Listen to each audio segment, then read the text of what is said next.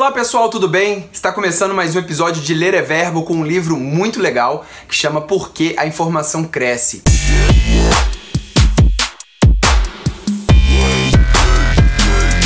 Esse livro foi indicado nos comentários pelo Caio Lemos. Desculpa o trocadilho aí, Caio, mas agora não é só você que leu, agora nós lemos.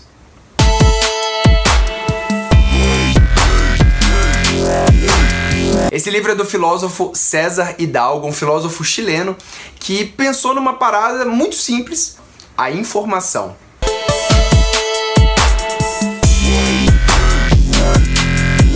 Meu irmão, só que o livro, cara, o livro é muito doido, né? Porque ele começa.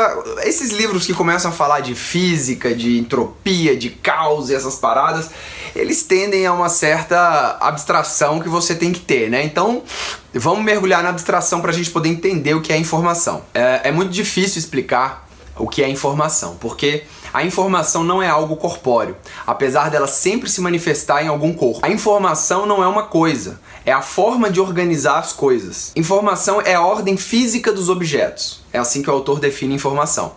Só que aí é, a gente tem que diferenciar o que é informação e o que é significado, porque nós humanos tendemos a atribuir significado a qualquer tipo de informação, erroneamente, porque a informação em si ela não traz o significado. Quem traz o significado é quem interpreta aquela informação.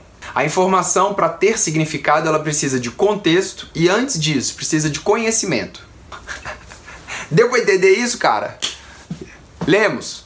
Ô Lemos, dá uma ajuda aí pro pessoal se o pessoal não estiver entendendo, cara. Então agora vamos lá, porque essa parte é uma parte muito difícil, certo? O universo tende à entropia. O autor define entropia como a multiplicidade de estados equivalentes. Informação é o oposto da entropia, porque ela envolve configurações incomuns e altamente correlatas que são difíceis de se alcançar. Mas existe algo no universo que aí o autor não fala o que é e que ninguém sabe o que é, que chega na parte mística, se você for místico, ou chega na parte filosófica, espiritual, né, se você for nesse negócio espiritual, chega na parte, chega no momento em que ninguém sabe porquê, existe é, aqui na, no, na Terra, né, em, em, alguns outros lugares possivelmente, um oposto dessa entropia. A, a matéria começa a se organizar de determinada forma, indo contra a lei do universo. E os truques usados para reter a informação são sistema fora de equilíbrio, acúmulo de informação em sólidos e habilidade da matéria computar. É, meu irmão, esse tipo de livro é assim, é um tipo de livro que você tem que abrir a mente e deixar a informação vir, velho, porque é uma parada meio muito wow. Então vamos voltar ao exemplo da água. A aguinha tá parada, lá não acontece nada, entropia, multiplicidade dos mesmos estados. Você gira sua mão lá dentro, certo? Você tirou de equilíbrio esse sistema. É tudo que a informação quer. Porque o que, que acontece? Quando você gira, forma um redemoinho. Então, o redemoinho é um estado que se organizou e é rico em correlações. Mas esse estado é transitório, né? Você para lá, a entropia tende a voltar.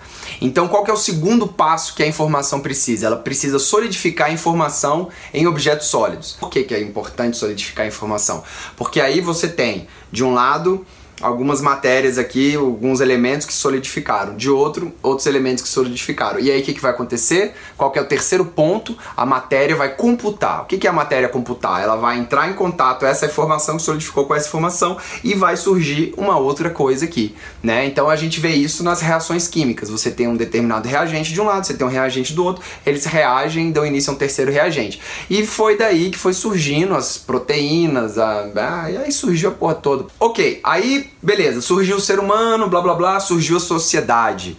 E o que a gente não percebe, ou seja, a gente não percebe diretamente, mas indiretamente estamos todos vinculados a isso, informação é valor. Você compra uma Ferrari. O que, que a Ferrari é? Nada mais do que átomos organizados de determinada forma. Informação. Só que você bate a Ferrari num poste. Todos os átomos que você comprou da Ferrari estão ali ainda certo? Mas eles já não estão mais naquela organização. Eles estão todos cangalhados lá, todo fodido, todo... então a sua Ferrari perdeu o valor, mas os átomos que você comprou estão todos ali. Então, a informação, a forma de organizar os átomos tem muito valor. Aí ele vai relacionar informação com a economia.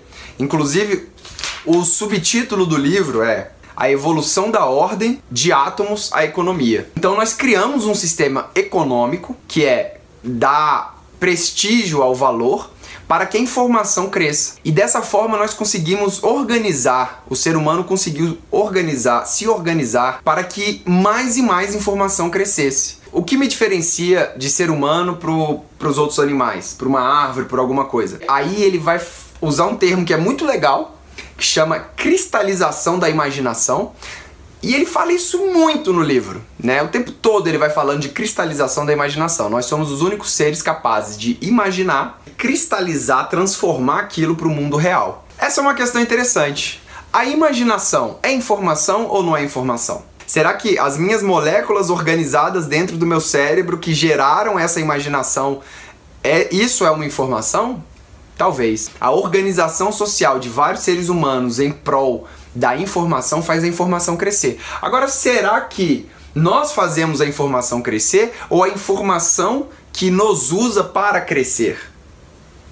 Ela colonizou a gente, ela que criou a gente para a gente criar cada vez mais informação? É, aí, meu irmão, aí você pode viajar. É para viajar? É para viajar? Então vamos viajar.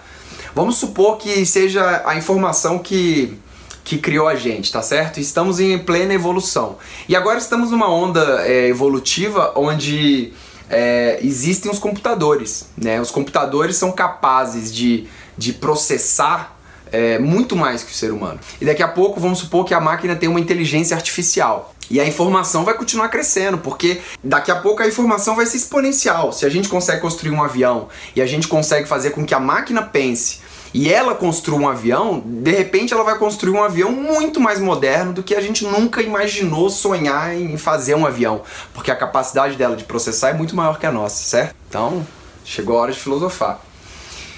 Propósito. Propósito, cara.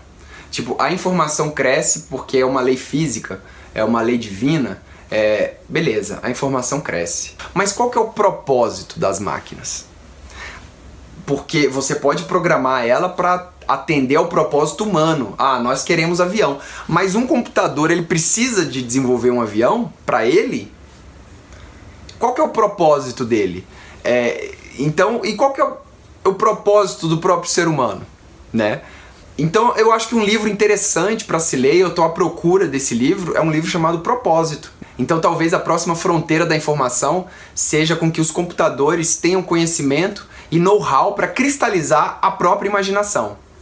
Mas o que, que os computadores imaginarão? O final do livro ele fica até poético, o autor ele, ele filosofa assim e vai longe, né? vou ler uma frase aqui, a frase que ele acaba o livro. Frequentemente não percebemos o quão incrível e bonita é a informação. Nos perdemos na urgência do momento. Nossas mentes correm como redemoinhos preocupadas em pensar no futuro de um universo que não tem passado. Estamos focados no dinheiro e nas contas a pagar, ao invés de assumirmos a responsabilidade de perpetuar esse mistério. A criação que nasceu em modestos princípios físicos e que concebeu a todos nós. Nossa Senhora. Pessoal, então esse foi Porque a Informação Cresce. Você tem algum livro que você acha interessante, assim, filosófico, que abre a mente, que faz a gente refletir sobre as coisas e questionar as paradas? Por favor, coloque nos comentários aí que, quem sabe, a gente lê aqui, discute, né? É, e troca uma ideia, que é o mais importante. Vamos fazer a informação crescer, tá certo? Eu só peço assim, se você gostou, curte o vídeo e se inscreve no canal. Interessante criarmos uma comunidade de pessoas que estão interessadas em ler e interessadas em filosofar também, tá certo? Valeu, até a próxima!